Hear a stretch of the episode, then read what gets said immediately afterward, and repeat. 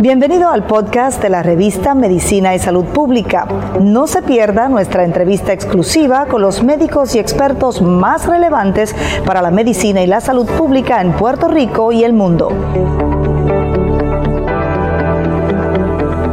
Comienza la vacunación en las industrias farmacéuticas. Se acelera el proceso hacia la vacunación de los transportistas en el país. También habrá en los próximos días vacunación para los integrantes de la industria de las comunicaciones. Mi nombre es Luis Penchi, esta es la revista de Medicina y Salud Pública con un reporte especial. La doctora Iris Cardona nos habla de cómo se pone al día el proceso de vacunación en Puerto Rico, comenzando en las próximas horas con el inicio de la inoculación para los integrantes de la industria de las farmacéuticas en el país industria farmacéutica ya tenemos tenemos en, en agenda no dirigidas y cerradas para estos empleados eh, y ya empezó la distribución de vacunas a una serie de plantas grandes que tienen componente médico y se han convertido también en proveedores del servicio de vacunación. Yo sé que usted no está en la oficina, pero ¿cuántos, eh, así a grosso modo, cuánto será esa gente, la gente que está en esa categoría en Puerto Rico? Eh, bueno, dentro de la industria de, de lo que es este cadena de alimentos y restaurantes, estamos hablando de de más de 50 mil este, trabajadores, pero a eso le tienes que sumar el, el componente de, de producción, distribución, eh, para que tengas idea, una de las primeras cosas que hicimos fue atender los barcos, ¿verdad? los marinos mercantes de barcos de carga y todo ese componente dentro del puerto que tiene que ver con la carga de, de, productos, particularmente alimentos que llegan a Puerto Rico. Ya eso lo, lo hemos atendido en los pasados días, creo que se culmina este fin de semana eh, lo, lo, que es, para que me entiendan, navieras de Puerto Rico y ese componente de, de, carga que llega, de empleados de carga que llega.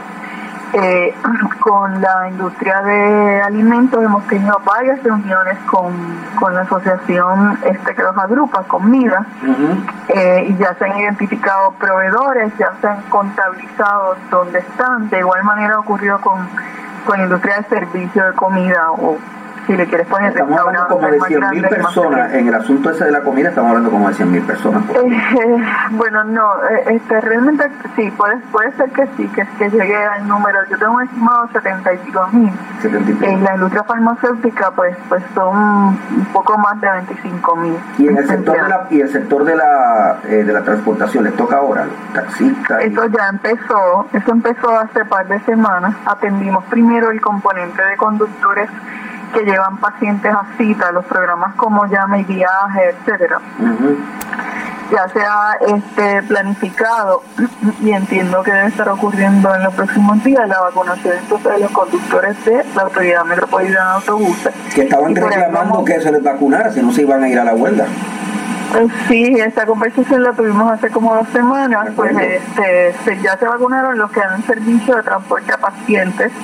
Eh, y entonces los conductores de la AMA ya están agendados el número de conductores y el ejercicio de vacunación de igual manera va a ocurrir cerrado para, para ese componente. Eso incluirá también a la gente que tiene, hay otros sistemas de transporte en el país, en Ponce hay uno que se llama Citra, en Carolina creo que hay uno y en Bayamón hay otro.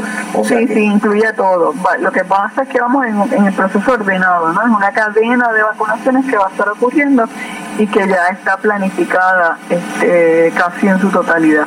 Ya, ya y yo nos, vacunamos, los, que hacemos este programa, ah, por, viejos, no por, por no por periodistas, pero yo pregunto a nombre de los demás. Eh, eh, los, los, trabajadores de los medios de comunicación están al final de, ese, de esa fase 1 eh, bueno, eh, no, es que no, no debemos verlo como un final, porque realmente la interpretación que siempre hemos hecho es como un proceso, como si fuese una escalera. Yo no tengo que terminar una fase completa para iniciar la otra. Yo no tengo que tener vacunados a todos los transportistas para moverme con los medios de comunicación, pero sí tengo que haber alcanzado un por ciento de esa población y tener las estrategias de la táctica ya establecidas. Pero van, pero van en línea, ¿verdad? Los, los de transportación y después los de los medios. Vamos en línea, se nos queda el componente que también se está planificando del, de lo que es el correo, el servicio de correo que ah. está definido como servicio esencial de primera línea, según las guías federales. ¿Están ahí a la par con los medios o van primero que los medios? Eh, no, es que no debes verlo así en, en ese orden. Van, a ver, en la medida que yo tenga suficientes vacunas, van a ocurrir todos estos esfuerzos en paralelo. A la misma entonces que tenemos que poner un orden y entonces hay unas guías establecidas para eso que las ha establecido el gobierno federal. La doctora Iris Cardona en entrevista con la revista Medicina y Salud Pública. Mi nombre es Luis Penchi, cubrimos la medicina, cubrimos la salud pública y cubrimos la ciencia, porque la ciencia es noticia.